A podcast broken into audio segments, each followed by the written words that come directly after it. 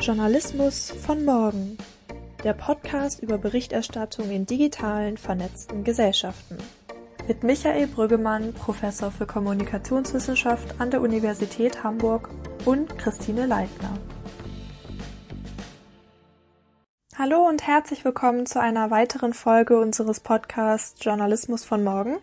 Mein Name ist Christine Leitner. Schön, dass Sie wieder mit dabei sind. Ich wünsche Ihnen nachträglich noch ein frohes neues Jahr und hoffe natürlich, dass Sie gut und vor allem motiviert reingerutscht sind.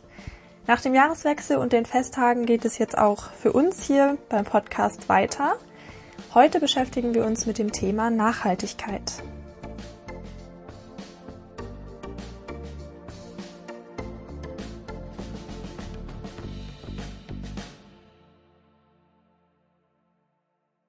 Manche erinnern sich jetzt vielleicht noch an unsere allererste Folge. Damals habe ich Michael Brüggemann nicht nur als Gastgeber des Podcasts vorgestellt, sondern auch als Experten für Klimakommunikation. Und als solcher ist er heute bei unserem Podcast dabei. Ich darf ihn heute als Moderatorin, als Gast begrüßen und nach seinem Vortrag zu seiner Forschung und der Klimaberichterstattung befragen. Die heutige Vorstellung unseres Gastes darf natürlich auch nicht fehlen. Michael Brüggemann ist Professor an der Universität Hamburg im Fach Journalistik und Kommunikationswissenschaft. Er selbst beschäftigt sich mit der Klima- und Wissenschaftskommunikation und leitet ein Projekt im Hamburger Exzellenzcluster Klicks, das sich ebenfalls mit dem Klimawandel und den Folgen für die Gesellschaft beschäftigt.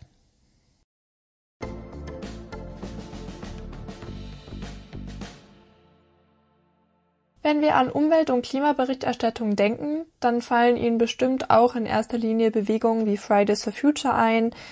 Manche haben dann natürlich ganz klar das Gesicht von Greta Thunberg vor Augen. Ähm, vielleicht auch die allgegenwärtige Diskussion um die Treibstoffe und die Emissionen, die täglich ausgestoßen werden und natürlich dann die Frage, wie man die am besten reduzieren kann. Vielleicht müssen Sie auch an die großen Waldbrände oder Buschbrände in Kalifornien oder im australischen Outback denken, bei denen viele Leute ihr Zuhause verloren haben, die Artenvielfalt natürlich darunter gelitten hat und der Lebensraum von vielen Tieren weiter eingeschränkt wurde.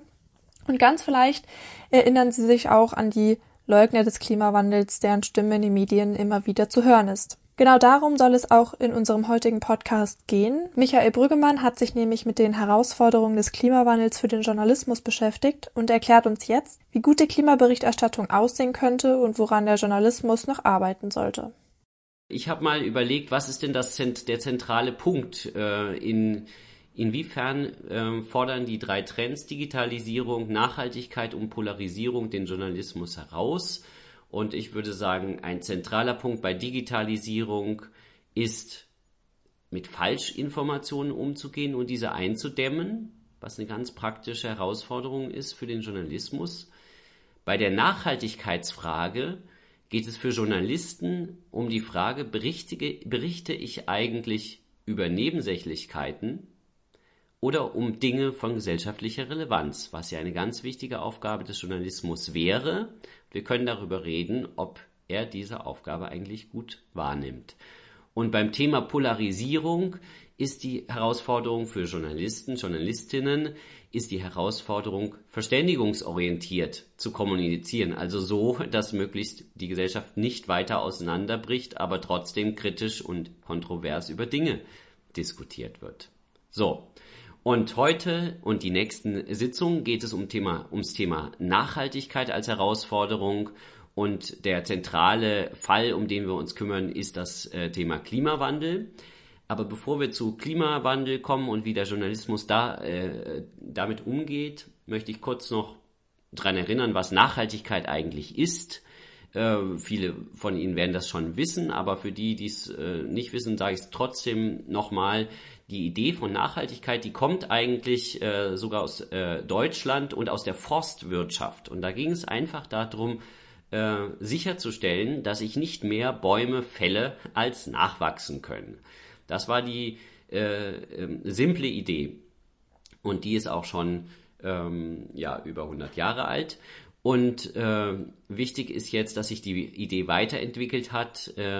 Von den äh, unter der Ägide der Vereinten Nationen und dem äh, Gipfel in Rio und der sogenannten Brundtland-Kommission hat man das Konzept der nachhaltigen Entwicklung ähm, ausgearbeitet. Und hier geht es also jetzt nicht mehr um Bäume, äh, sondern um Menschen. Und äh, die beiden die Ideen, die in nachhaltiger Entwicklung stehen, ist, dass wir unsere Gesellschaft so gestalten wollen, dass einerseits die Bedürfnisse aller Menschen und nicht nur die der, äh, der denen es im Westen gut geht, die Bedürfnisse aller Menschen sollen berücksichtigt werden und die Bedürfnisse der jetzigen Generation und zukünftiger Generationen. So müsste also unsere Welt gestaltet sein, wenn wir von nachhaltig, nachhaltiger Entwicklung sprechen. Und zu diesen Bedürfnissen gehören eben die ökologischen, die ökonomischen und die sozialen Bedürfnisse. Diese Dreiteilung war auch eine, die da mit reingekommen ist. So, und jetzt großer Sprung von äh, diesem Konzept der nachhaltigen Entwicklung zu heute. Nachhaltigkeit ist ein Stichwort, was in aller Munde ist und überall äh, auf jeder Website von jedem Unternehmen können Sie nachlesen, dass das nach, dass die nachhaltig sein wollen. Gleichzeitig äh, haben wir das also als Schlagwort, wo das alle behaupten zu sein und zu wollen. Äh, wir haben aber auch einen äh, ungebremsten Klimawandel, der Menschen und äh, Tiere, Ökosysteme bedroht. Wir haben andere ökologische Probleme, ähm, ein Massenartensterben ähm, und eine andauernde Vernichtung der Lebensressourcen, Wasser, Boden, Luft, ähm, auf denen unsere Existenz beruht. Also eine seltsame Gleichzeitigkeit von Mode, von diesem Konzept und diesem Wort und ähm, bisher der Unfähigkeit, ähm, dieses auch umzusetzen. Und vor dieser Herausforderung, das hat ja alles noch nicht direkt was mit Journalismus zu tun, aber in dieser Situation werden Sie Journalismus betreiben, wenn Sie Journalistin werden wollen. Was kann das jetzt für den Journalismus heißen? Erstmal gibt es ein Problem bei allen diesen Prozessen, auch beim Klimawandel, aber bei den anderen auch. Nämlich, dass die Aufmerksamkeitsmechanismen des Journalismus nicht, darauf, nicht gut darauf eingerichtet sind, diese langfristigen, graduellen, globalen und komplexen Prozesse abzubilden. Sie sind trainiert als Journalistinnen und Journalisten sind sie trainiert darauf, aktuelle Ereignisse schnell und präzise ähm, darzustellen. Also die Ereignisse, wie sie jetzt im Kapitol waren, die gut zu berichten, das können Journalisten. Darauf ist der Journalismus super eingerichtet. Kurzfristige, klar erkennbare lokale Ereignisse. Aber graduelle, langfristige Prozesse, das ist ein Problem für journalistische Berichterstattung. Äh, ein Problem ist auch, sind die Ressorts äh, im Journalismus. Denn Klimawandel ist ein Querschnittsthema. Das ist nicht ein Wissenschaftsthema, es ist nicht ein reines Umweltthema, sondern ein Thema, was Wirtschaft, Politik, Kultur, Lokaljournalismus angeht. Ist also nicht so richtig klar verortet und Dinge, die nicht klar verortet sind, gehen verloren. Also ist diese Ressortgliederung des Journalismus ein Problem für Klimaberichterstattung. Und das dritte ist, ähm, sind zentrale Normen des Berufes nämlich äh, ein bestimmtes Verständnis von Objektivität. Objektivität wird häufig interpretiert als Distanz und Neutralität. Aber wie kann ich neutral und distanziert sein, wenn die, äh, wenn die Lebensgrundlagen des Planeten bedroht sind? Soll ich dazu distanziert berichten? Das ist die Frage, die sich da stellt. So, und dieses alles passiert unter den Bedingungen der anderen beiden Herausforderungen, über die wir in der Vorlesung sprechen, nämlich Digitalisierung, dass sie also in digitalen Medienumgebungen das, äh, diesen Journalismus machen, und Polarisierung, dass die Gesellschaft in bestimmten Ländern dabei ist, auseinanderzubrechen. Und äh, ich äh, konzentriere mich jetzt auf die Frage der Objektivität, das Problem der Objektivität. Und da gibt es Studien dazu, die erstmal feststellen, dass Journalisten unter Objektivität was anderes verstehen als Wissenschaftler. Ähm, und da, äh, Sie sehen hier auf der Folie die Ergebnisse einer Befragung von eben Wissenschaftlern und Journalisten dazu. Und äh, Wissenschaftler äh, verstehen unter Objektivität im Grunde die, das Befolgen, systematische Befolgen wissenschaftlicher Methoden systematische Methoden. Das ist, so stellen wir in der Wissenschaft Objektivität dar. Ähm, Im Journalismus ist es eigentlich wichtiger äh, oder ist die, ist die Auffassung vorherrschend, Objektivität heißt, die Wahrheit zu sagen. Und wir, wie wir die Wahrheit herausfinden, ist nicht so wichtig. Also wissenschaftliche Sicht auf Objektivität ist eher, wir nutzen eine bestimmte Methode, sind darin transparent und, äh, und das, was dabei rauskommt, kommt der Wahrheit vielleicht nah, aber wir haben auch keinen Anspruch auf absolute Wahrheit, während es im Journalismus immer noch die Vorstellung gibt, ich, es gibt da eine Wahrheit, die kann ich erkennen und die berichte ich einfach. Und auch diese Vorstellung, try to let the facts speak for themselves, danach wurde gefragt. Die hat im Journalismus immer noch eine starke Zustimmung, in der Wissenschaft aber nicht, weil wir da nicht der Meinung sind, dass irgendwie die Fakten von selber sprechen, sondern ähm, dass, dass, wir, dass wir Zusammenhänge überprüfen und äh, diskutieren müssen und dass man sie nicht einfach ihnen Fakten hinstellen kann und dann äh, wird schon jeder die, die Wahrheit daraus erkennen. Also zwei unterschiedliche Sichtweisen auf Objektivität. Und hier in dem Schaubild sehen Sie nochmal, wie das beim Journalismus, was dahinter steckt an Konzepten. In Objektivität stecken also verschiedene andere Konzepte drin. Einmal faktische Richtigkeit oder Aktualität und dazu gehören Wahrheit und Relevanz auch als Punkt. Also in dem Begriff von Objektivität steckt nicht nur, dass sie die Wahrheit, dass sie Fakten korrekt darstellen, sondern dass sie relevante Fakten äh, korrekt darstellen. So, und dann hat Objektivität noch ein anderes Standbein und das ist die Unparteilichkeit. Und zu der gehört die Balance, um, der es ja, äh, um die es ja in meiner Studie, die Sie gelesen haben, geht, also Ausgewogenheit und neutrale Berichterstattung. Sie sehen also diese vier Punkte Wahrheit, also äh, fachsachliche Korrektheit, Relevanz, Ausgewogenheit und neutrale Berichterstattung sind die Standbeine von dem, was man im Journalismus traditionell unter Objektivität versteht. Und das klingt ja erstmal gut. Äh, es äh, sorgt aber auch für Probleme, die besonders stark beim Thema Klimawandel erforscht und diskutiert wurden. Und sehr schön plastisch zeigt der Cartoon hier ähm, dieses Problem, wo Sie jetzt äh, in der Mitte einen Journalisten sehen, der sieht aus wie Larry King, an den können sich vielleicht, das war ein legendärer Fernsehmoderator in den USA, der gerade nochmal in den Nachrichten war, weil er Corona gekriegt hat. Ähm, und der äh, Larry King, dieser berühmte Journalist, äh, lädt also zwei Gäste ein. Der eine ist äh, ein Wissenschaftler, der drei Jahre an einer Studie gearbeitet hat. Und der andere ist äh, jemand anders, der heißt Roger. Um, ähm, and for a different take, we'll take to Roger here, who I understand has reached the opposite conclusion just by sitting on his couch and speculating. Wo also dazu ob äh, dieses Verständnis von Ausgewogenheit äh, und dieses Bedürfnis, zwei Stimmen zu einer äh, Situation zu hören, eben dazu führt, dass man irgendwen nimmt, der das Gegenteil behauptet. Egal, ob das jemand ist, der sich vielleicht mit dem Thema keinerlei Expertise dazu äh, aufweist.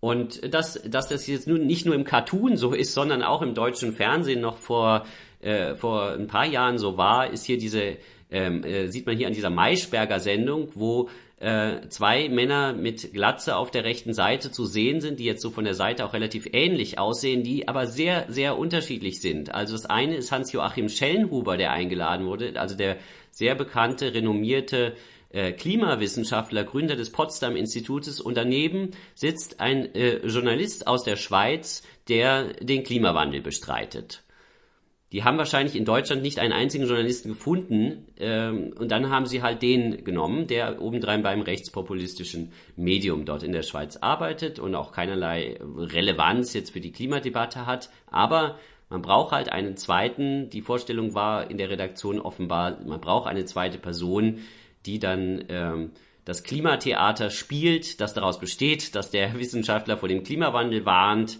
äh, und ein anderer den Klimawandel bestreitet und äh, wie man hier auf diesem Bild sieht, die, die, äh, die anderen Gäste schauen da mehr oder weniger belustigt dabei zu. Also kein guter Journalismus sowas, aber ein Journalismus, wie er eine Zeit lang sehr ausgeprägt war. Was eine Alternative war, das können Sie sich äh, nicht jetzt, äh, aber äh, da können Sie mal nach der Vorlesung hier auf das Video klicken, wo John Oliver eine Statistically Representative Climate Change Debate äh, gemacht hat. Und äh, die bestand eben darin, äh, zu sagen, okay, ich äh, stelle jetzt nicht einen Klimaleugner und einen Wissenschaftler gegenüber, sondern ich repräsentiere die Meinungslage, wie sie in der Wissenschaft ist. Und dazu gibt es verschiedene Metastudien, die alle zeigen, ähm, 97 oder 95, so genau, also da sind sich die Studien nicht ganz einig, äh, Prozent der Wissenschaftler sind sich absolut einig, dass es den anthropogenen Klimawandel gibt und der ein Problem darstellt und der durch CO2 und andere äh, Treibhausgase verursacht wird. Da ist die, sich die Wissenschaft einig. Ich müsste also als Journalist 97 Wissenschaftler einladen, die das eine sagen und drei Leugner, die das andere sagen, wenn ich repräsentativ ausgewogen berichte. Das wäre also ein anderes Modell der Berichterstattung, der, äh, das da sehr illustrativ in einem Raum nachgespielt wird mit 97 äh, Wissenschaftlern. Ähm, ja, ist die Frage, ob der Journalismus aber auch wirklich so funktioniert. Und das wollte äh, äh, ein Kollege von mir, Sven Engesser, und ich rausfinden. Da waren wir noch in Zürich Oberassistenten und haben eben den Klimajournalismus in verschiedenen Ländern untersucht und uns äh, ging es um die Frage, äh, die Frage zu klären, wie kommt denn die Leugnung des Klimawandels eigentlich in die journalistische Berichterstattung rein? Und es lagen eben zwei äh, Erklärungen auf der Hand. Die eine Erklärung wäre, ja, vielleicht gibt es wirklich zwei, vielleicht haben die Journalisten selber Zweifel, an, dass es den Klimawandel gibt und, und, und berichten deshalb äh, so. Das wäre die eine. Und die andere Erklärung, habe ich schon gesagt, ist diese ähm, Norm der ausgewogenen Berichterstattung, dass deswegen Journalisten der Meinung sind, äh, sie müssten ähm, die Leugnung von Klimawandel in die Klimaberichterstattung prominent reinnehmen. Dann ist ja die Frage, was soll das überhaupt heißen, Leugnung äh, von Klimawandel? Das haben wir operationalisiert, also umgesetzt in äh, vier ähm, Aussagen. Es wird wärmer, es ist menschengemacht, es sind damit Probleme verbunden und ursächlich lässt sich der Klimawandel dadurch bekämpfen, dass man die Emissionen von äh, Treibhausgasen reduziert. Und wir haben gesagt, Leugnung des Klimawandels ist, wenn eine oder mehrere von diesen vier Claims ähm, bestritten werden und ähm, diese vier äh, Claims bezeichnen wir als den Konsensus. Das ist also das, worüber sich erwiesenermaßen die Wissenschaft einig sind. Und warum ist das erwiesen? Weil es eben den Weltklimarat gibt, in dem hunderte von Wissenschaftler tausende von Studien zusammenfassen. Also das ist natürlich was Besonderes beim Thema Klima, dass sie da als äh, Bürger oder auch als Journalisten ganz einfach nachlesen können, was der, was der Konsens der Wissenschaft ist, weil das eben in regelmäßigen Berichten zusammengetragen wird. Diesen Gefallen tun ihnen ja Wissenschaftler in der Regel eher nicht. Da ist es ja viel, bei anderen Themen eigentlich viel komplizierter. So. Und dann haben wir geschaut, erstmal qualitativ, ja komm, was passiert denn im Journalismus, wenn, äh, wenn Leugner des Klimawandels zu Wort kommen?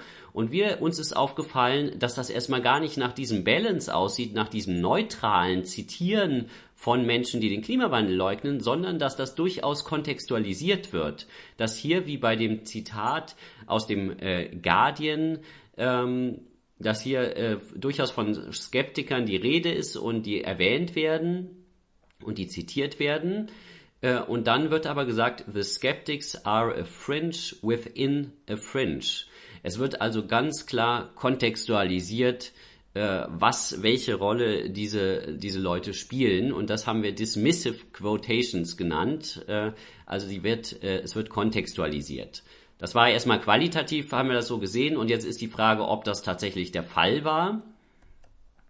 Dazu haben wir eine Inhaltsanalyse gemacht und wir haben auch die Journalisten befragt. Wir haben nicht alle äh, Journalisten, nicht von allen Journalisten eine Antwort gekriegt, um es mal vorsichtig zu sagen, sondern von, sondern von relativ wenigen. Das ist ein Problem bei Journalisten, Journalistenbefragungen, dass die einfach nicht antworten äh, auf geemailte Befragungen und wir sind dann dazu übergegangen, wirklich auch da anzurufen ähm, und sind dann weitergekommen, hatten dann also äh, immerhin von einigen Journalisten aus der Schweiz, aus Deutschland, aus Indien, Großbritannien und den USA Antworten von verschiedenen Zeitungen und Medien äh, und äh, konnten also unsere Studie machen. Die Inhaltsanalyse ist natürlich einfacher, weil die Texte können sich nicht dagegen wehren, von uns analysiert zu werden. Und da haben wir eben Qualitätszeitungen von links und rechts, Regionalzeitungen, ähm, äh, populäre Zeitungen wie die Bildzeitung und Online-Medien äh, analysiert. Aus diesen fünf Ländern. Und was kam raus? Es kam raus, ähm, es ist ganz selten, dass in der Berichterstattung dieser Grundkonsens über den Klimawandel angezweifelt wird. Über alle Länder hinweg ist das sehr selten. Was aber nicht selten ist, ist, dass Leugner des Klimawandels dabei zitiert werden. Also die werden sogar häufiger, wurden in unserer Studie häufiger genannt ähm, und zitiert als Vertreter des Weltklimarats, als dem Gremium, was nun mal die Expertise zu diesem Thema hätte und relevant dazu wäre. Sie sind also immer noch da in der Berichterstattung und durchaus äh, genauso präsent wie eben die Fachleute zum Thema. Und was unsere Studie gemacht hat, was andere oft nicht machen, ist nicht nur zu schauen, ob die zitiert werden, sondern wie werden die kontextualisiert. Und da sehen wir auch jetzt in der quantitativen Inhaltsanalyse, dass der Journalismus ganz klar die Leugner des Klimawandels äh, negativ konnotiert, also sagt, okay, das ist Leugnung im Sinne von, warum spreche ich eigentlich von Leugnung? Weil klar für jeden erkennbare und nachlesbare Fakten ähm, abgestritten werden. Das meine ich mit Leugnung und deshalb spreche ich hier nicht von Skepsis, sondern von Leugnung.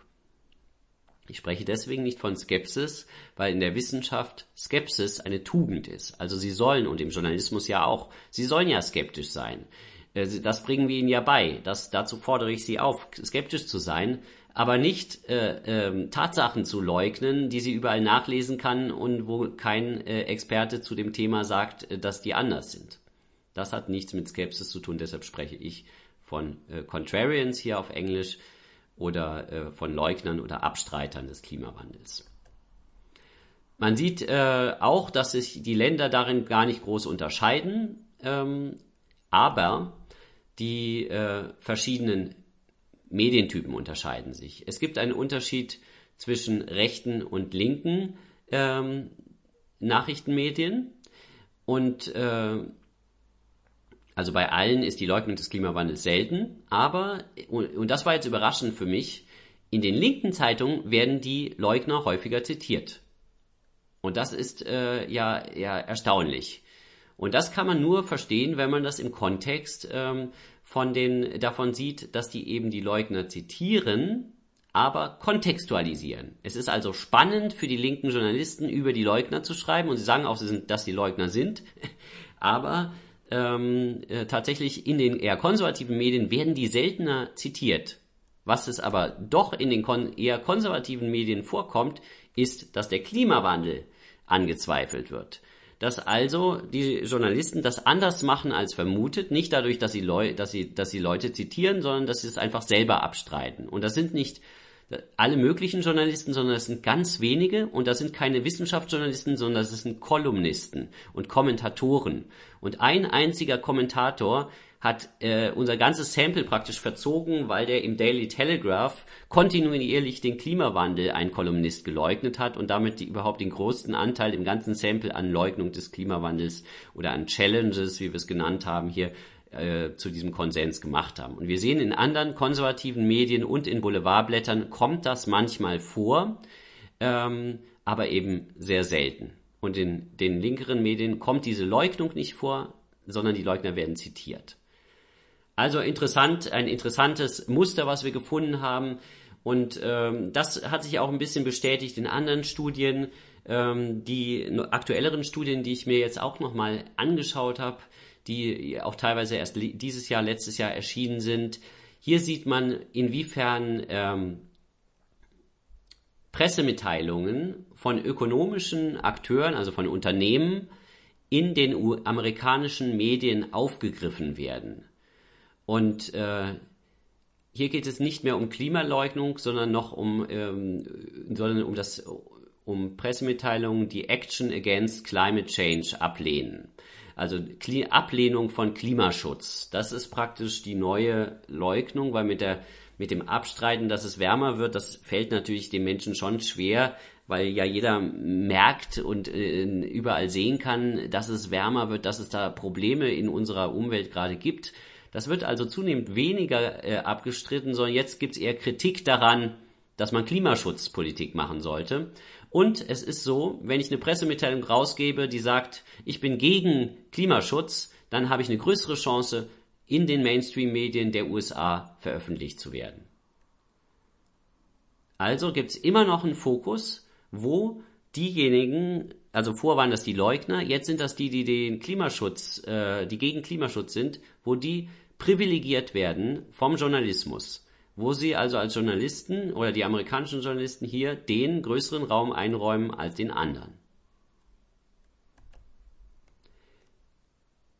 Noch eine andere Inhaltsanalyse, die war äh, mit automatisierter Inhal äh, Inhaltsanalyse, ähm, hat die gearbeitet, konnte deshalb viele, äh, nicht nur äh, Medien, sondern auch äh, über 13.000 Websites mit analysieren.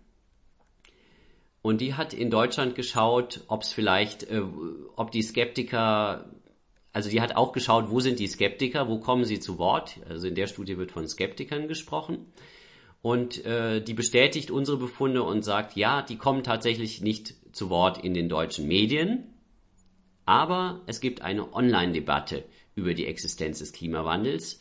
Es finden also diese Leugner des Klimawandels ihre Nische ähm, online, wo sie ähm, unter sich sind, wo sie auf radikale Weise bestreiten können, dass es den Klimawandel gibt oder dass der Menschen gemacht ist sind, es gibt sie also auch in Deutschland, aber sie sind in der Nische online vor allem. Und der Unterschied zwischen linken und äh, konservativen Medien, der, der hier in der Studie deutlich wird, ist, dass in konservativen Medien der Klimawandel eher ignoriert wird als Thema. Also dass der als Problem einfach st weniger stark thematisiert wird in konservativen Medien. Und eine letzte Studie, die ich kurz erwähnen wollte, ist, weil die so beeindruckend ist, weil die, äh, ich glaube, über 300.000 Artikel in den USA analysiert hat, also wieder automatisiert und über einen langen Zeitraum. Also und geschaut hat, gibt es eigentlich diese, nimmt eigentlich diese False Balance bei verschiedensten Themen ab, also diese falsche Ausgewogenheit, wo Journalisten Dinge gegenüberstellen, obwohl sich die Experten relativ einig sind. Und äh, hier hat die Studie gezeigt, äh, beim Thema Klimawandel konnten wir, konnten wir nachweisen, durch unsere Studie und den Vergleich mit anderen Studien, da hat das mit der False Balance abgenommen. Da ist das jetzt also ein geringeres Problem. Leider ist das bei anderen Themen, wo es auch einen relativen Konsens gibt, ähm, wie zum Beispiel, ja, Impfungen wären jetzt auch noch so ein Thema, äh, wo es äh, unsinnig ist, äh, Leute, die, die sagen, Impfungen sind total gefährlich. Das ist einfach, äh, es gibt keine Belege dafür, dass Impfungen in der Breite für, äh, gefährlich sind. So, und trotzdem gibt es auch da eben diese False Balance und bei allen möglichen anderen Themen oder bei den Themen, wo es einen klaren Konsens der Wissenschaft gibt, äh, nur solche haben die sich angeschaut. Und leider ist es so, dass diese False Balance immer noch recht stabil ist. Klar kommt die nicht in allen Artikeln vor, aber in so teilweise um die 20 Prozent der Artikeln kommt False Balance vor. Und was fast noch problematischer ist und in der Studie untersucht wurde und was wir nicht so explizit untersucht haben, wann geben denn die Journalisten mal Signale, dass es überhaupt einen Konsens gibt? Also wann wird in der Berichterstattung gesagt, die Wissenschaftler ist, die Wissenschaft ist sich einig, dass ähm, Impfungen nicht gefährlich sind oder dass es den Klimawandel gibt und der Klimawandel ein gravierendes Problem ist. Das wird im Durchschnitt so um die drei Prozent der Artikel überhaupt zu diesem Thema, also es geht hier dann um Thema zu Klimawandel, um die Wissenschaft des Klimawandels in dem Artikel. Es wird nur in ganz wenigen, beim Klimawandel ist der Prozentsatz etwas höher gewesen, aber im Durchschnitt aller Artikel zu allen diesen äh, Themen kommen diese Konsensus-Messages nicht vor. Das heißt, die Journalistin, der Journalist erwähnt nicht, dass es einen Konsens gibt. False Balance ist eben nicht so häufig wie etwas anderes, was hier genannt wird Polarizing Opponent. Und hier werden also nicht mehr ein Experte, der was sagt und ein Experte, der was abstreitet, gegenübergestellt, sondern irgendein politischer Akteur wird zitiert, der aber wiederum abstreitet, was der Experte sagt. Also das ist aus meiner Sicht ist das einfach eine andere Form von falscher Ausgewogenheit, aber das wäre zum Beispiel, Sie haben einen Klimawissenschaftler und Sie haben Donald Trump und beide kommen dann vor und Donald Trump leugnet den Klimawandel. Das wäre Polarizing Opponent. Aber interessant ist schon, dass das hier nochmal ein bisschen was anderes ist, ob Sie als Journalist ja dann einen anderen Experten als Experten zitieren, der das Gegenteil sagt, oder ob Sie einen politischen Akteur haben, den Sie zitieren. Und da müssen Sie ja drüber nachdenken weil es in den USA natürlich so ist, dass man irgendwie schlecht ignorieren kann, dass große Teile des Establishments sehr lange den Klimawandel oder die Notwendigkeit von Klimapolitik leugnen. Ja, wir haben also äh, da schon ein Problem im Journalismus, aber es gibt auch äh, Studien, die sagen, ja, zumindest der Umweltjournalismus und der Wissenschaftsjournalismus, die haben was gelernt. Und zwar haben sie gelernt, dass man Objektivität vielleicht umdefinieren muss. Dass andere Punkte, dass sie Objektivität nicht über den Haufen werfen müssen, aber anders damit umgehen können. Und äh, hier sagt äh, der Autor dieser Studie, äh, nennt drei Punkte, die ich sehr interessant finde. Das erste, ein erster Stand, Bestandbein eines neuen Verständnisses von Objektivität, wie es im Umweltjournalismus entwickelt wurde, ist Transparenz dass sie sich praktisch an, an dieser wissenschaftlichen Idee von Objektivität als systematische Methode, die sie transparent machen, dass sie sich daran auch als Journalist äh, orientieren können und ihre eigene Recherchemethode, die Grundlage ihrer Urteile und ihrer Informationen transparent machen können. Der zweite Punkt nach Transparenz ist interpretativer Journalismus, dass sie das machen, was äh, ich im Grunde in der Studie auch gesehen habe, was Journalisten schon tun, nämlich ähm, Weight of Evidence Reporting machen. Ähm, also sagen, okay, hier streitet jemand den Klimawandel ab, aber das, das, äh, das, äh, das stimmt nicht. Den Klimawandel gibt es. Da gibt es, äh, da gibt es Evidence, dass es, äh, dass es den gibt und der menschengemacht ist und der ein Problem für die Menschheit darstellt. Weight of Evidence Reporting. Das gibt es im Klima- und Umweltjournalismus, wie ich aber gerade in der anderen Studie gezeigt habe, das gibt es nicht in der Breite des Journalismus. Diese Konsens-Messages sind in der Breite der Berichterstattung eben noch sehr, sehr dürftig vorhanden. Jedenfalls nicht in der amerikanischen äh, Berichterstattung, die in der Studie untersucht wurde. Aber als Idee erstmal zu sagen, wo liegt die Weight of Evidence? Wo liegt tatsächlich der Forschung? Wo ist der, was ist der Forschungsstand zu diesem Thema? Transparenz, interpretativer Journalismus und als drittes, Journalismus kann gerade in umstrittenen ähm, Diskussionen für äh, nach einem, was der Autor Pluralistic Consensus nennt oder eine andere Autorin Middle Ground Solutions, dass sie also nicht nach den extremen Meinungen suchen, äh, dass sie nicht den Trump unter den Politikern immer zitieren, der die abgefahrensten Zitate liefert und die extremste Meinung zu einem Thema äußert, äh, und auf der anderen Seite auch jeweils das Gegenstück dazu, sondern dass sie schon pluralistisch, dass sie schon Vielfalt äh, zu, äh, zu äh, hören, ihren Hörern zu hören bringen, aber äh, nach Pluralistic Konsensus schauen, wo, wo gibt es denn Überlappungen, wo sind sich denn wichtige Akteure einig, was sind denn mögliche Kompromissmeinungen äh, und äh, wo kann dieser Konsens liegen, selbst in einer Debatte, über die Sie berichten. Diese drei Wege fand ich interessant. Äh, die sind noch nicht so weit verbreitet, aber eben im Klima- und Umweltjournalismus gibt es die schon. Wir sind, müssen also nicht verzweifeln. Ich äh, räume hier, äh, ich kann hier kein, mache hier kein vernichtendes Urteil über den Journalismus, sondern rede eigentlich davon, dass da ein Problem ist und dass da auch ein Lernprozess äh, stattfindet. Aber dass die Defizite noch da sind, ich komme da jetzt zum Schluss, und die, die bestehen eben darin, äh, dass es immer noch ähm, teilweise, äh, dass immer noch die Leugner des Klimawandels, die Abstreiter des Klimawandels prominent, prominent zu Wort kommen und dass das vermutlich eben weniger an dieser Norm der Balance, an der Ausgewogenheitsnorm liegt, sondern eher daran, dass das Konflikt und Abweichung und extreme Meinungen Aufmerksamkeit erregen und dann Nachrichtenwert haben und Journalisten denken, sie müssten das dann zitieren. Ja, und ähm, ein Zitat äh, zum Abschluss, nochmal zur Frage der Balance. As truth does not lie in the middle, also die Wahrheit liegt nicht immer in der Mitte. Warum sollte die immer in der Mitte liegen bei einer Fragestellung, bei einer faktischen Fragestellung? Man kann ja nicht sagen, okay, der Klimawandel ist, der eine sagt, ist gar nicht gefährlich, der andere sagt, ist sehr gefährlich und auf jeden Fall ist die Wahrheit in der Mitte, dass der Klimawandel nur ein bisschen gefährlich ist. Der könnte auch sehr gefährlich sein. Truth does not lie in the middle. Reality is neither neutral nor balanced, and so these criteria can rarely lead to accurate descriptions.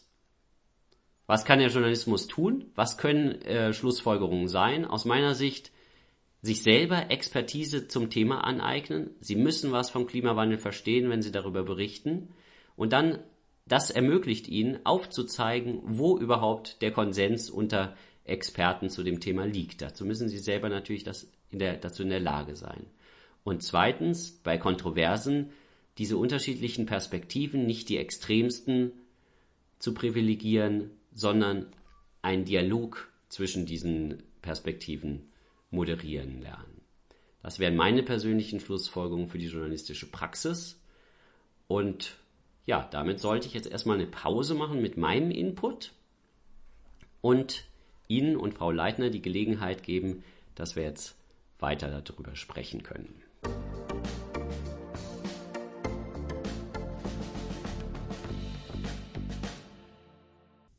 Ja, vielen herzlichen Dank. Das war sehr interessant. Ich würde vielleicht gleich daran anknüpfen bei Ihrem Fazit und nochmal auf den ja vielleicht optimalen Klimajournalismus oder Umweltjournalismus oder die Berichterstattung zu sprechen kommen. Sie hatten ja am Anfang gesagt, dass ähm, ja die Klimaberichterstattung ja eher ein, ein Querschnittsthema ist, was ja durch alle Ressorts durchgeht.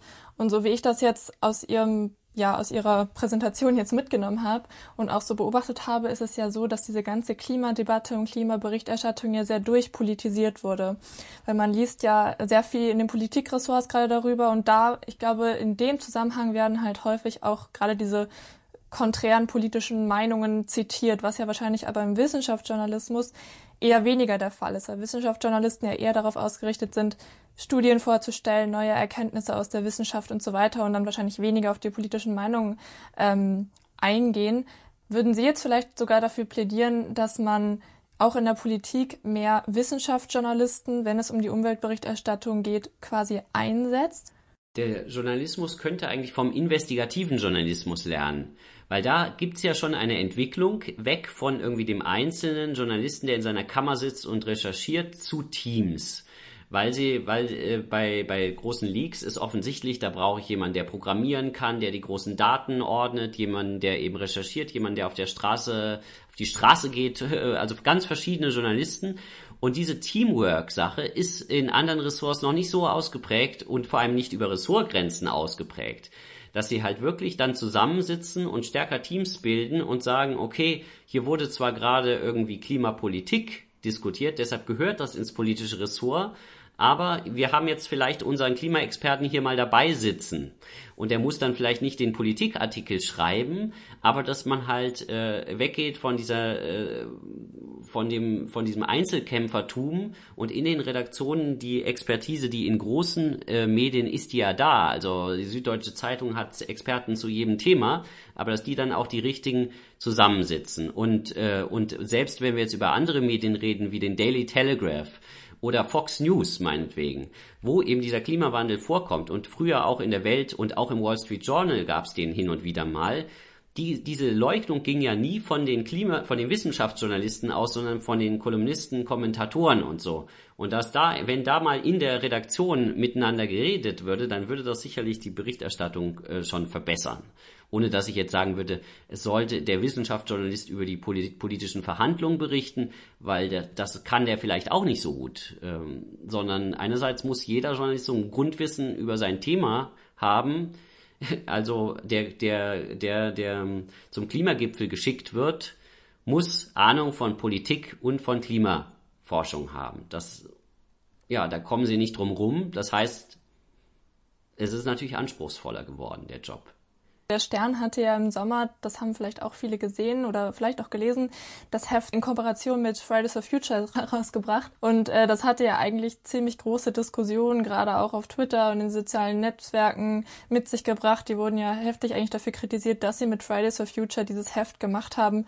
Wie ist das denn wissenschaftlich, sowas zu bewerten? Weil das ist ja eigentlich ein Heft, was für diesen Konsens spricht, dass wir halt diesen Klimawandel haben. Da ist jetzt äh, mal interessant, wenn man über das Thema redet, da würde ich sagen, da gibt es keinen Konsens in der Wissenschaft dazu, sondern das ist tatsächlich eine offene Debatte, wie ist sowas zu bewerten, ähm, wo die, jedenfalls die Journalismusforscher sicherlich unterschiedliche Meinungen dazu haben, weil ja gerade diese zentralen Werte wie Ausgewogenheit, also dieses Klima, dieses Sternheft ist sicherlich nicht ausgewogen in dem Sinne, dass alle, alle vorhandenen politischen Kräfte gleichermaßen dort drin zu Wort kam, kamen, sondern natürlich kamen in diesem Heft stärker, ähm, stärker die, die Leute zu Wort, die sich für Klimaschutz engagieren.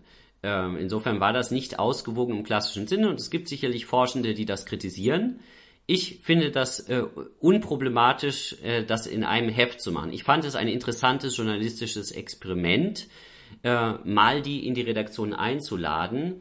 Und äh, das war, das ist ja auch eine soziale Bewegung. Also was, äh, was die Welt, die Welt äh, zum Beispiel, die, äh, der Poschardt, der hatte das äh, kritisiert und solche eher konservative Journalisten haben das kritisiert. Die Welt hat mal äh, ein Heft, äh, ein, eine Zeitung äh, zusammen gemacht mit VW über Automobile, wo die Vorzüge des Diesel thematisiert wurden. Und der Stern hatte in der Vergangenheit auch schon mal mit äh, Vattenfall oder RWE mit einem großen Energiekonzern zusammen ein Thema über Klimawandel gemacht. Und das ist, das sind Dinge, über die ich mich wesentlich mehr aufrege, wenn riesige Konzerne mit, mit, mit, mit Milliarden äh, Budgets und Werbemitteln, äh, die ja ohnehin die Medien prägen, dadurch, dass sie Werbung, dass sie die, die Macht haben, den halben Stern in normalen Ausgaben, den halben Stern mit Automobilwerbung zuzupflastern. Wenn die jetzt auch noch die äh, Redaktion übernehmen würden, dann wäre das sehr problematisch. Dagegen finde ich es relativ harmlos und interessant, wenn mal in dieser einen Ausgabe in einem offenen Dialog die Redaktion mit den Klimaaktivisten zusammen das gemacht hat und äh, diskutiert hat. Dann kommen wir nochmal zu den konservativen Medien. Und zwar da fand ich sehr interessant, dass sie tatsächlich gar nicht mal so gegen den äh, Klimawandel sprechen, sondern den eher ganz aus der Berichterstattung streichen. Wie kommt das? Ja, das ist ja äh, so, dass, dass es eben die Leugnung des Klimawandels ist ja auch nur ein bisschen absurde Sache. Also weil sie, weil die so eine Realitätsverleugnung darstellt, dass es auch kein kein, kein Mensch, der sich damit intensiv auseinandersetzt, also die nur sehr extreme Leute können sich da rein in so eine Welt reinbegeben, in der es den Klimawandel nicht gibt. Und das tun Journalisten in der Regel eben auch nicht. Aber trotzdem kann es sein, dass mich der Klimawandel irritiert, weil ich merke, ich müsste mein Leben komplett ändern. Und wenn ich jetzt konservativ in dem Sinne bin, dass ich eigentlich nichts an meinem Leben ändern will, dass ich den Status quo verteidige, in dem Sinne, wir sollen alle, wir wollen alle so weiter Auto fahren, fliegen, Politik machen, wie wir es bisher gemacht haben und es sollte sich möglichst nichts ändern. Wenn ich diese Meinung habe, dann äh, soll, dann ist eine Strategie, über diesen Klimawandel möglichst wenig zu schreiben. Also das Problem äh, Agenda Setting Power im Sinne von Journalismus tatsächlich als Gatekeeper, der bestimmte Themen stärker in den Vordergrund rückt und andere in den Hintergrund äh, fallen lässt. Und dann ist es vielleicht besser, wenn ich diese äh, aus diesem ideologischen Camp, in dem ich mich befinde, dann ist es vielleicht besser, mehr über die, den nächsten CDU-Vorsitzenden äh, zu schreiben und zu überlegen, ah, wer könnte das denn jetzt werden? Wer könnte denn jetzt der beste Kandidat werden? Oder wird es vielleicht eine Frau? Also darüber Tag aus, Tag ein zu berichten, ist dann vielleicht einfacher, als sich damit auseinanderzusetzen mit ökologischen Herausforderungen, die mein eigenes Leben, mein Weltbild und äh, meine Politik äh, fundamental in Frage stellen. Wäre es da aber nicht irgendwie aus einer ideologischen Perspektive quasi einfacher, das Thema äh, ja runterzumachen oder runterzusprechen und quasi mit den eigenen Gegenargumenten die Bevölkerung versuchen zu polarisieren und auf die eigene Seite zu ziehen? Das, gut, das gibt es ja auch in Kommentaren, aber äh, sowohl linke als auch rechte Medien in Deutschland versuchen ja äh, trotz allem, sie wollen ja relativ äh, objektiv und neutral berichten. Und wenn ich Objektivität, ähm, den Anschein von Objektivität äh, ähm, haben will, dann kann ich natürlich nicht ständig irgendwelche Meinungen in meiner Berichterstattung drin haben, sondern dann ist das wesentlich eleganter dadurch zu lösen, dass ich bestimmte Themen nicht thematisiere oder wenig thematisiere. Ähm, und dann hätte ich noch eine Frage, weil Sie forschen ja auch schon seit letztem Semester weiter an der Klimaberichterstattung und gucken da auch gerade wieder auf, auch auf Südafrika, die USA, Indien und Deutschland und gucken sich da das Framing des äh, Klimawandels an. Und da wollte ich fragen, ob Sie schon erste Erkenntnisse vielleicht teilen würden wollen oder ob es da auch wieder ähnliche Erkenntnisse vielleicht gibt oder neue. Ja, bei dem aktuellen Projekt in, der, in dem Exzellenzcluster, wo ich äh, mitarbeite, da geht es um Framing Climate Futures. Da haben wir uns also mal nicht äh, um Leugnung und Abstreiten des Klimawandels gekümmert, sondern uns gefragt, wie konstruiert Journalismus die Zukunft? Wie schreiben Journalisten eigentlich über die Zukunft in Magazinen in verschiedenen Ländern? Und da war das äh, Spannende, dass es im Grunde anfing mit so einer, das haben wir Global Doom Frame genannt. Also die Welt geht unter in den 80er Jahren mit dem Spiegelcover, wo der Kölner Dom unter Wasser steht. Ähm, und dass dieses globale Weltuntergangsszenario eher ersetzt wurde durch die Thematisierung von, das haben wir Local Tragedies, lokale Tragödien, Probleme, also die konkrete Eingrenzung von Problemen, die mit dem Klimawandel einhergehen, die werden stärker thematisiert und jetzt ein dritter Frame, der eher Richtung Sustainable Future geht, wo es wie in diesem Sternheft dann eher darum geht, wie bauen wir eine Zukunft, die eine gute Zukunft äh, mit dem Klimawandel, der nun mal da ist und was können wir dagegen tun. Äh, das ist also da so, durchaus in ganz verschiedenen, politisch auch unterschiedlich äh, gelagerten äh, Magazinen in verschiedenen Ländern so ein gemeinsames Muster gibt. Aber es wird eher negativ äh, skizziert oder eher positiv? Das ist, also es ist natürlich, äh, man kommt ja nicht drum herum, dass der Klimawandel ein Problem darstellt und dass viele negative Aspekte einfach zu, zu diesem äh, Zustand unseres Planeten gerade gehören. Aber äh, das Framing geht eben mehr in die Richtung, wie können wir jetzt eine nachhaltige Gesellschaft gestalten, wenn es um die Zukunft geht und nicht nur darum, äh, wie viel Tierarten jetzt noch äh, dieses nächstes und übernächstes Jahr aussterben werden. Aber das ist, das ist eben diese negativen äh, Berichterstattung, die es ja auch braucht, weil das ja nun mal, das sind ja die Fakten, aber äh, dass man versucht auch zu überlegen, so wie konstruktiver, also Sie kennen das, Konzept, das äh, Konzept des konstruktiven Journalismus, dass man versucht äh, auch zu, darüber zu reden, welche Lösungsmöglichkeiten haben wir ähm, und solche Dinge zu thematisieren. Das ist ja auch eine Sache, die dann quasi wieder näher an den Menschen dran ist, als irgendwelche politische Diskurse quasi dazu aufzubereiten. Und wenn der Planet einfach den Bach runtergeht oder verbrennt oder was, äh, was dann, ist man ja auch nur über, überwältigt. Was soll ich als Mediennutzer damit anfangen? ähm, genau, außer Panik zu haben und dann, ich kann ja auch nicht die ganze Zeit mit Panik leben. Äh, das kann halt nur, äh, also das kann halt irgendwie, entweder ich bekomme dann eine Angststörung oder ich leugne den Klimawandel. So, da kann ich, so kann ich damit dann umgehen, aber tatsächlich muss man ja auch überlegen, wie können wir den Leuten aufzeigen, wie kann ich etwas gegen den Klimawandel tun, wobei ich da die Berichterstattung schon auch kritisiere, die sich nur darauf konzentriert, die Verantwortung auf den Einzelnen zu verschieben. Also zu sagen, ja, ich muss dann weniger Auto fahren und weniger fliegen und weniger Fleisch essen. Das stimmt zwar alles, aber die zentralen Schalthebel liegen ja in der Politik und in einer Demokratie habe ich ja was mit Politik zu tun. Und meine Wahlentscheidungen, meine Demonstrationen, meine keine Online-Petitionen, äh, es gibt viele Kanäle, in denen ähm, der Bürger, die Bürgerin Politik beeinflussen kann. Und das ist auch individuelle Verantwortung für Klimaschutz. Vielleicht ist das auch äh, ein Grund, warum sich jetzt die Medien wieder mehr auf die individuellen Personen in der Bevölkerung fokussieren oder an die quasi herantreten in dieser Berichterstattung und sagen, okay, das könnt ihr persönlich tun. Weil wenn man natürlich solche Machthaber wie Donald Trump hat, die, mit denen man quasi eh nicht, also die man eh nicht überzeugen kann und wo man immer gegen die Wand fährt, dann kann man es natürlich auch von unten versuchen, da was politisch zu bewirken. Ja, und es ist natürlich schon, es gehört zur Demokratie, ein zentrales Merkmal von Demokratie ist äh, auf Englisch, sagen die, throw the rascals out. Also die, die ganz üblen Burschen muss man rauswerfen, also man muss sie abwählen. Man kommt mit ihnen nicht anders klar, als sie abzuwählen. Es gibt keine Diskussion, keinen Dialog mit jemandem wie Donald Trump, sondern kann man, dieses Problem war nur lösbar für die amerikanische Demokratie durch die Abwahl des Präsidenten.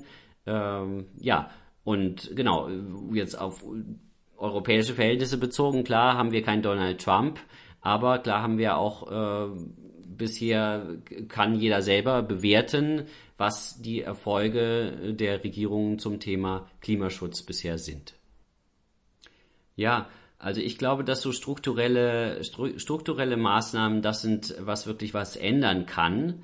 Und das könnte ein Ressort sein. Das hat auch Nachteile, weil dann wieder die Klimaberichterstattung sozusagen auf eine bestimmte Seite gesperrt wird ähm, und, und nicht, also es wäre eigentlich wichtiger, also aus meiner Sicht wäre wichtiger, dass es so Querschnittsberichterstattung ist, gibt. Also dass es so wie es vielleicht, äh, dass es eher hoch neben dem CVD oder dass, dass der CVD praktisch äh, oder der Chefredakteur die Chefredaktion einen Klimabeauftragten hat oder einen vielleicht einen Nachhaltigkeitsbeauftragten, weil ich habe ja auch äh, gesagt, äh, dass die Herausforderung ist jetzt nicht nur Klimawandel, sondern wir haben ja auch Artensterben und alle möglichen, diese ökologischen Herausforderungen insgesamt sind einfach so groß, dass es vielleicht rechtfertigen würde zu sagen, ich habe jetzt hier einen Klimabeauftragten äh, hoch in der Chefredaktion angesiedelt, der schaut, dass es in allen Ressorts unterkommt. Oder ich habe irgendwie schau, dass ich in jeder ja in jeder Ausgabe oder in jedem Ressort irgendwas über den Klimawandel immer drin habe oder dass ich in Artikeln immer schaue beim Redigieren, gibt es hier eigentlich einen Bezug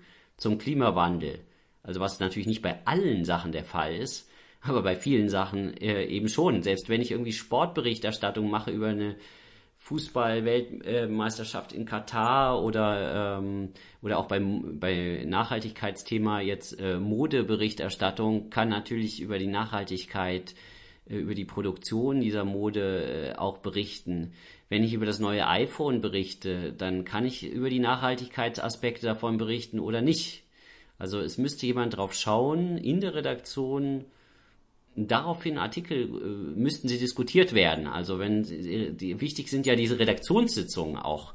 Also wenn da irgendwie nicht nur drauf geschaut, nicht primär darauf geschaut wird, dass häufig geklickt wird oder nur wie schön es formuliert ist oder was auch immer noch die Kriterien sind. Ein Kriterium auch sein kann, wurde hier ausgewogen in dem Sinne darüber berichtet, dass auch die nicht nachhaltige Seite des neuen iPhones thematisiert wurde, wenn ich es vorstelle.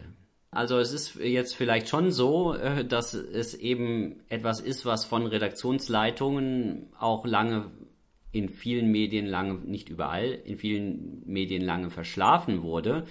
Es gibt ja Gegenbeispiele der Guardian meinetwegen, wo das von oben auch als, als Leitlinie äh, gegeben wird, dass man sagt, es ist wichtig, über dieses Jahrtausend- und Jahrhundertthema zu, schrei äh, zu schreiben und wir wollen das als Zeitung machen.